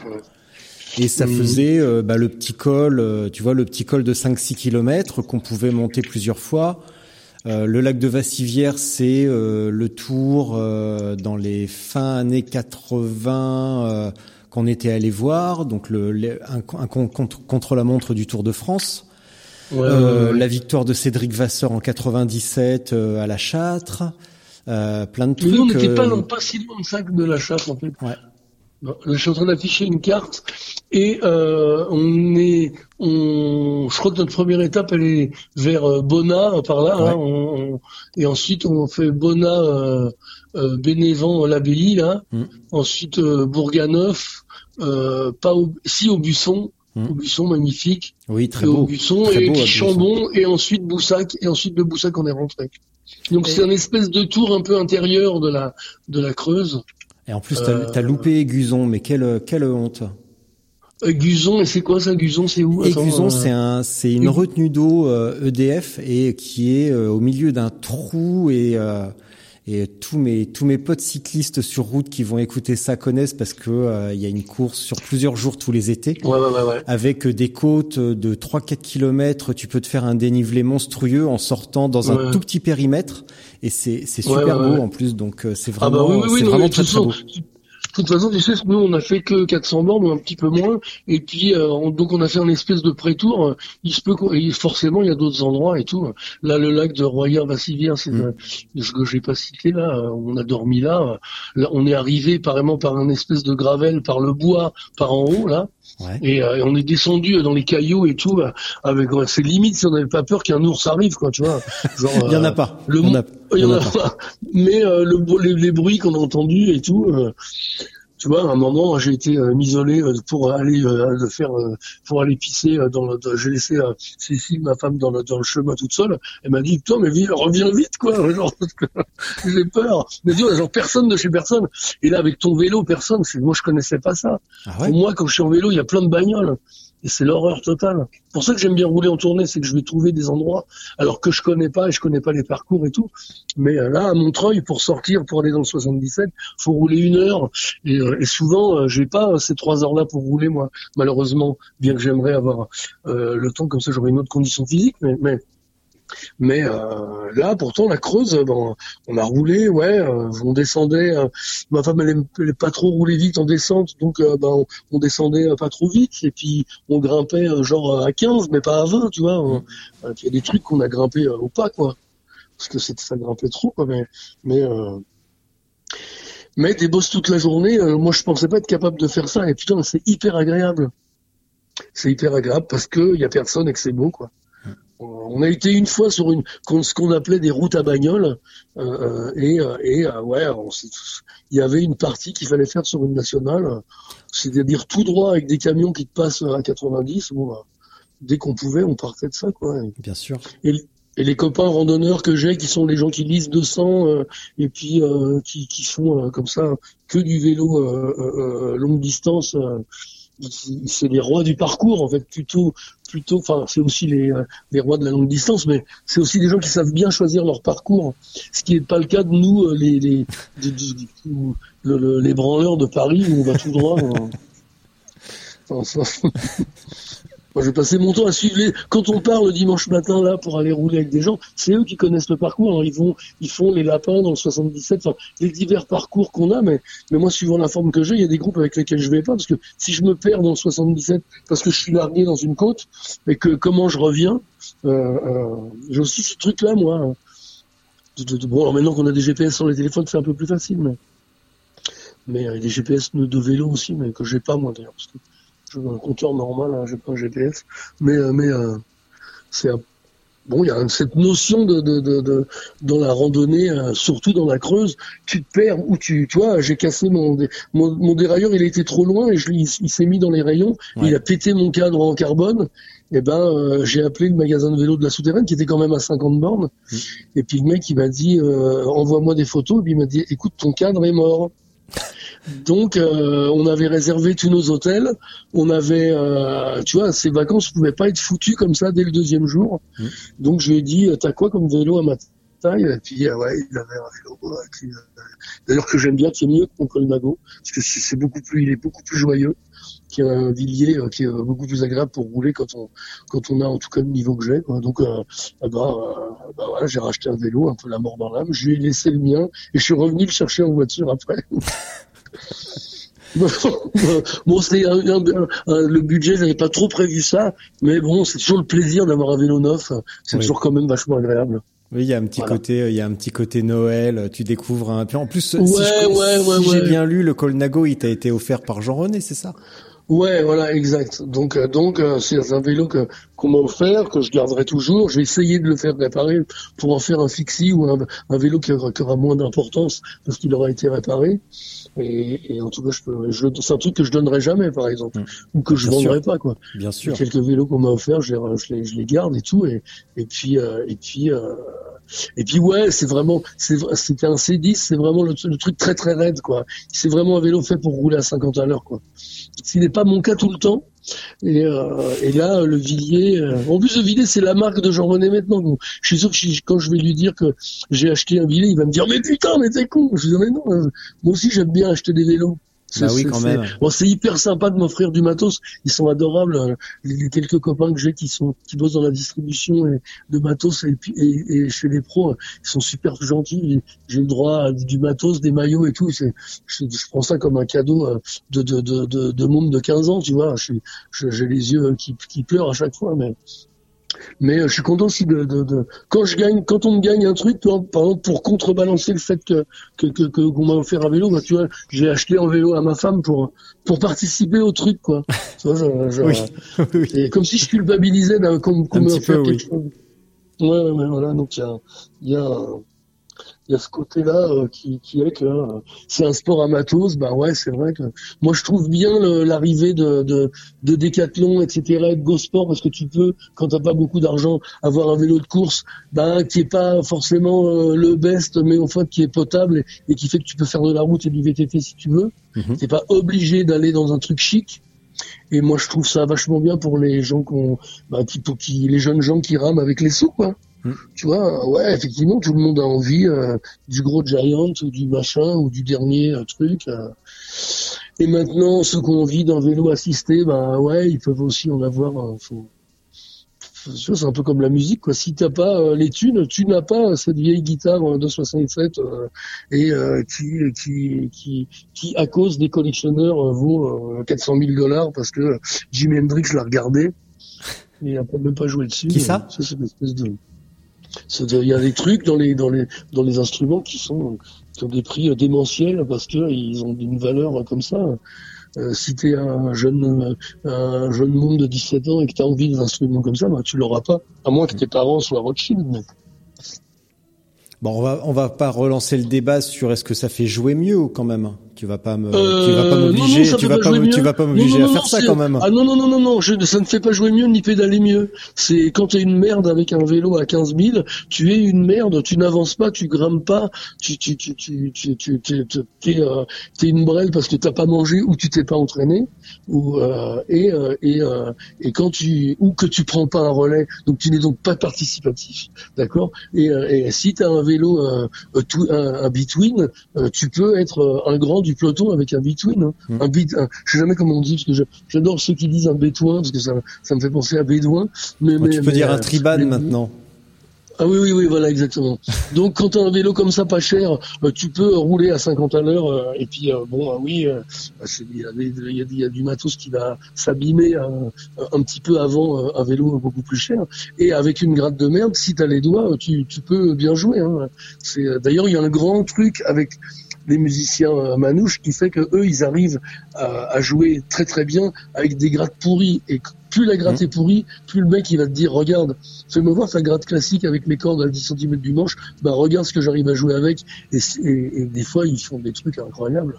Alors que toi tu, tu peux même pas faire deux accords après la cinquième case. Parce que dans les guitares quand la guitare est vraiment déréglée plus tu vas vers le bas du manche, c'est-à-dire le- l'endroit qui est vers la- le corps de la guitare, plus les cordes elles sont éloignées. Et là, euh, tu peux rien faire, quoi. Il faut appuyer de toutes tes forces pour faire une note. Donc, pour en faire 40 dans, dans, dans 10 secondes, il faut être vraiment très très fort. Donc, ce qui veut dire que, mais c'est possible. En, en théorie, c'est possible. Donc, non, non à l'argent, euh, non à la, au surendettement. Et, euh, mais par contre, c'est bien agréable d'avoir un joli truc. euh, oui, c'est vrai. Mais je vais quand même finir avec une question euh, Ouais. qui nous a tenu à cœur. En fait, j'avais prévu un petit passage sur la blessure de Django Reinhardt que je voulais dédier à un ami Cyrus. Euh, parce que il est euh, il est médecin légiste et euh, je sais qu'il est faire des enfin qu'il est obligé de faire des, des expertises sur des blessures Ouais. donc je voulais lui euh, je voulais lui dédier un petit peu le- la description de la blessure de Django Reinhardt par contre, il y a un autre sujet qui lui tient encore plus à cœur que euh, les gens blessés, c'est euh, les voyages à vélo. Et toi, donc, tu es parti en vacances dans la Creuse. Est-ce que je dois Ouais. en déduire que tu voyages moins qu'avant et que tu prends moins l'avion qu'avant?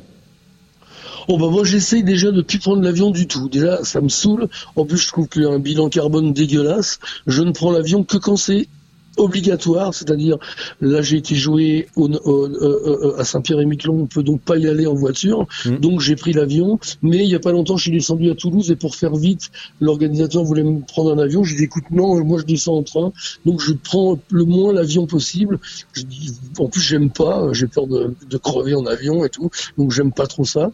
Mais euh, euh, euh, je vais donc moins loin qu'avant euh, parce que moi en plus ma carrière elle me fait jouer que dans l'Europe, c'est-à-dire France, euh, Belgique, Suisse. Donc je vais jamais très loin.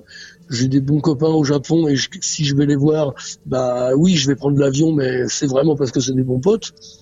Et, euh, euh, euh, si je peux partir en vacances en vélo, mon rêve d'ailleurs c'est de m'acheter une randonneuse là, ces sublimes vélos qui sont maintenant avec des freins à disque et tout, et, puis hyper légers avec des trucs pour accrocher les sacoches et tout.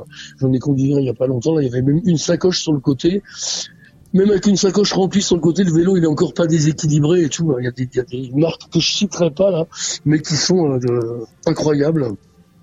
Euh, euh, et qui ces vélos, euh, j'en rêve, je rêve d'en avoir un. C'est carrément c'est vraiment le, le, le dernier must pour moi serait d'avoir un vélo de rando comme ça hein, pour partir euh, justement euh, en vacances comme ça euh, ou en vacances ou sur. ou- moi, c'est plutôt une rando parce que c'est pas des vacances que nous on s'est quand même reposé quand on est revenu de la de la Creuse Mm. parce que on était mort quand même. Un petit peu cuit quand même. Ah ouais, ouais, ouais. Mais, euh, mais euh, oui, oui, partir voyager en vélo. euh, là, on a nous, nous pour projet de faire la piste cyclable là, qui va jusqu'en Serbie là, et qui suit un peu le Danube. Là. Ouais. Euh, on aimerait bien faire ce truc-là, euh, ma femme et moi-même. Peut-être avec d'autres gens ou pas, ça dépend qui. Pas un trop gros peloton non plus. Et euh, c'est aussi le moment où on se retrouve tous les deux. Comme moi, je suis souvent avec des gens. Mm. Euh, le fait de partir à deux, euh, ben, c'est un truc euh, qu'on aime bien. Bon, nos, enfants, on laisse tomber le vélo. euh, et on ne veut même pas leur en parler. Je pense qu'il y en a même qui savent même pas ce que c'est. Mais, mais donc c'est pas là la rando, laisse tomber. Mais, euh, mais c'est aussi un moment où on, ouais, on a, régl- on a parlé de, nos, de notre couple comme ça, en grimpant des bosses, euh, en se disant euh, des choses euh, bah, qu'on se dit à la maison ou pas. Mais on- je me rappelle avoir dénoué certains trucs euh, euh, tous les deux côte à côte euh, à 11 à l'heure en grimpant une bosse dans la Creuse, quoi. C'est, c'est un truc, euh, il y a un truc social dans le vélo qu'on sait pas. Et ça vient parce Alors, que c'est le vélo qui c'est la nature du vélo et de du côté de se Ouais, mettre un petit peu nature. à poil ou c'est parce que ta femme est psychanalyste? Non, non, c'est parce que, euh, alors d'abord, les psychanalystes, elles me brochent souvent sur les trucs à résoudre, et moi je dis non, fous-moi la paix, et au bout d'un moment, c'est elle qui a raison. mais, euh, mais, euh, mais euh, c'est parce qu'on était tous les deux dans la nature, et je pense qu'on aurait été en rando à pied, ça aurait été pareil, mais bon, en l'occurrence, on était dans le vélo, tous les deux, on aime le vélo de la même manière, on, on, on, euh, on, on roule côte à côte dans, les, dans cette bosse, euh, et, euh, et, euh, et puis ouais, le truc il est long quoi. C'est long, en plus il n'y a pas de bagnole donc on peut se parler. Il n'y a pas besoin de dire vas-y passe devant, passe derrière parce qu'il y a un mec qui double. Euh, euh, euh, on, on, on parle comme ça, on a parlé des milliards de trucs. On, on a passé des vacances tous les deux comme ça. À, à, à, à- Bon, je te dis pas qu'il n'y a pas un moment ou deux où on n'a pas été, où on n'a été pas d'accord, mais bon, c'est aussi ça, euh, le- le- le- la relation humaine, quoi. C'est, c'est- On la relation humaine toujours d'accord sur tout. Hein. Ouais, ouais, ouais. Non, non, mais c'est presque chiant. Mais des fois, c'est fatigant aussi. Mais, euh, mais, euh, moi, je pouvais être con et ma femme était tue. je plaisante. Mais en tout C'est cas, pour, c'est pour ça que vous êtes ensemble certainement. Ouais, ouais, oui, ouais, c'est- aussi un peu pour ça. Mais en tout cas, euh, il y a un moment où on s'est dit, putain, on vient de dénouer un truc, et t'as vu ce qu'on vient de faire, on a fini la bosse en même temps qu'on dénoue notre truc, ce qui veut dire que la bosse, on ne l'a pas vu passer, mis à part dans les jambes un peu. Mais on grimpait comme ça et on avançait péniblement. hein, on, on monte pas, euh, euh, on, on monte pas à 20 à l'heure euh, ni à 25, mais euh, euh, on monte quand même plus vite qu'au pas. mais euh, ouais, c'était comme ça, ça faisait pas mal aux jambes. C'était long, c'était une longue bosse dans les, dans les bois et tout, enfin en- dans la Creuse quoi. Tu veux dire que le vélo c'est une métaphore de la vie de couple? Bah ça pourrait, ça pourrait. Que, quand, quand on a des bons copains, par exemple, tu sors pas, tu fais pas une sortie de semblant avec un mec ou, ou une femme, enfin avec quelqu'un que t'aimes pas quoi. Ouais, c'est Tu, long. tu, tu vas pas te faire chier avec ça, c'est trop long. Ouais. Tu vas euh, être en peloton avec lui parce qu'il est dans le groupe et puis tu vas lui dire bonjour poliment et tout, mais tu tarderas pas. On a des copains de vélo et des gens qu'on connaît euh, plus ou moins, Ouais. et des, des vrais copains avec qui tu parles, avec qui tu as un truc à dire, des gens qui, qui, qui, qui- avec qui tu, tu, tu peux échanger euh, en, en te livrant quoi, Euh, une vraie relation. Quoi. Et, euh, et, euh, et le vélo, il amène ça en rando aussi. Pas quand euh, tu, tu, tu, tu mets des grands coups de flingue alors qu'il pleut sur une nationale et que euh, et que tout le monde a, et que tout le monde regarde son Strava en revenant quoi. Moi je trouve pas. Et plutôt, euh, ceci dit, Strava, je suis pas inscrit, mais je sais que ça existe. Mais mais euh, mais euh, mais euh, mais euh, mais euh, euh, ouais, il y a des, des bonnes des bonnes relations comme ça. euh, et puis t'arrives une heure et demie après, et puis on s'en branle si on n'a pas de, de, de, de, de- si on n'a pas de, de, de- de rendez-vous après. Bon après, c'est le vélo, il est aussi mêlé. C'est aussi un sport que tu fais conjointement à ta vie professionnelle. Donc il y a un moment, il y a un rendez-vous, il y a un rendez-vous quoi. Il faut être rentré pour telle heure. En plus, il faut se changer. Il faut euh, se, se faire un peu d'étirement parce qu'on est détruit. Donc euh, euh, oui, euh, je me rappelle une fois avoir oublié une séance de studio pour euh, participer à une compilation sur Django. Et puis le matin, je vais faire semblant. Puis euh, je, je, j'arrive chez moi, je m'écroule comme un gros tas de hachis parmentier sur mon canapé. Et je regarde mon téléphone et j'ai rendez-vous dans 10 minutes dans le studio pour enregistrer avec euh, avec, avec, euh, des musiciens et tout. Et, là, j'ai pris une douche à 100 à l'heure et je suis arrivé à la séance et j'étais détruit, détruit total. Il fallait chanter et jouer de la gratte, faire l'arrangement parce que on n'avait pas répété avant et tout. Et, euh, et à cette séance, c'est euh, sur une compile de Django euh, où je chante une chanson de, de, de Trenet qui s'appelle La cigale et la fourmi. Enfin, c'est une, rep- c'est une reprise de la chanson euh, La cigale et la fourmi avec Django et Trenet. Ouais. Et là, on, on a réenregistré ce truc-là. Et moi, le matin, j'ai fait semblant et je suis détruit. euh, Je, suis- je, je suis plus un truc à ce moment-là. Bah tu sais quoi, je vais aller l'écouter. Je vais, je vais te laisser. Oui, Je vais devoir te laisser. Je vais aller l'écouter. Euh, je vais te laisser pour un truc qu'on appelle ici la minute de solitude. Donc moi, je vais aller voir mes élèves en fait, leur demander s'ils s'en sortent avec euh, ce que je leur ai demandé Ouais, ce ouais. matin. Euh, s'ils sont encore en vie d'ailleurs, s'ils respirent toujours. Et toi, pendant Ouais. ce temps-là, bah, je vais te laisser euh, bah, le champ libre. Tu dis ce que tu veux. Et je reviens dans un D'accord. instant couper la. Parce que là, tout le, monde, tout le monde écoute ou quoi? Que- Non, que- non, je suis seul dans, dans Ouais, un oui, studio de la de l'école. Ouais. Mais euh, mais je- mais juste euh, là, je vais plus interagir avec toi en fait. Je vais plus écouter. Ah oui, d'accord. Et là, t'es seul, euh, t'es seul face au micro et, euh, et Et voilà. là, pendant une minute. Et bah, à peu près, oui, ou plus si tu veux. Euh, quoi qu'il en soit, merci pour euh, bah, c'est quasiment cette une heure et demie euh, de vélo et de musique parce que euh, bah, parce que j'aime c'est euh, c'est ce que j'aime. Donc euh, donc merci. D'accord, bah, très bien. Bah, bah, je t'en prie. On se on se réécrit un petit peu après. Je t'enverrai les coordonnées du bouquin de Aldo Romano. Et puis, Oui, oui, bien. et puis j'ai regardé tes dates de concert. Il y a rien qui passe à proximité de chez moi, mais si un jour l'envie te prend de faire un aller un tour à Chartres, euh, Oui, d'accord, eh très ben, bien. t'es euh, t'es le bienvenu à la maison pour venir boire un coup et je te raccompagnerai. D'accord. Voilà. Bon, c'est gentil, merci bien. Cool. C'est cool, merci beaucoup. Bon, écoute, là, je vais être parti pour. Je te lance Allez. une minute de. Ouais, allez, c'est parti. Allez. Voilà. À bientôt. Merci. Bisous. Ouais, à bientôt, salut. Ciao, ciao, ciao. Bon, voilà cette minute. Je sais absolument pas ce que je vais dire, mais je, mais, mais, mais, mais je, vaut mieux rien prévoir. Parce que là, on a parlé de tout un tas de trucs euh, très sympas, et, et, et, et alors, euh, pour moi, c'est quand même l'importance du truc sympa, parce que chaque conversation sympathique, euh, chaque, chaque comme ça, euh, euh, nouvelle rencontre, euh, comme celle qu'on avait, parce qu'on se connaissait absolument pas avant, et, et tout ça, ça, ça, ça quand même, ça aide à l'épanouissement parce que euh, on y parle de choses qu'on a en commun et puis à chaque fois qu'on parle par exemple de vélo avec quelqu'un ou de musique, ben en fait on en apprend un peu plus à chaque fois. Même avec les choses qu'on dit soi-même, on va encore euh, euh, euh, découvrir des trucs, découvrir des trucs qu'on a évidemment au fond de soi, mais euh, mais euh, mais euh, qu'on limite qu'on savait pas qu'on les connaissait et, et, et- et le fait de parler d'une passion, ça ça fait euh, ça fait assumer euh, ça fait assumer le truc quoi. Et et, euh, et plus on parle de de, de, de, bah, de vélo plus on le connaît plus on parle de musique plus on plus on découvre et puis plus on sait que c'est la c'est la vérité qu'on aime vraiment ça et tout et, voilà et je m'arrêterai là-dessus. Euh, euh, et puis euh, je te dis à bientôt. Ciao ciao. Au revoir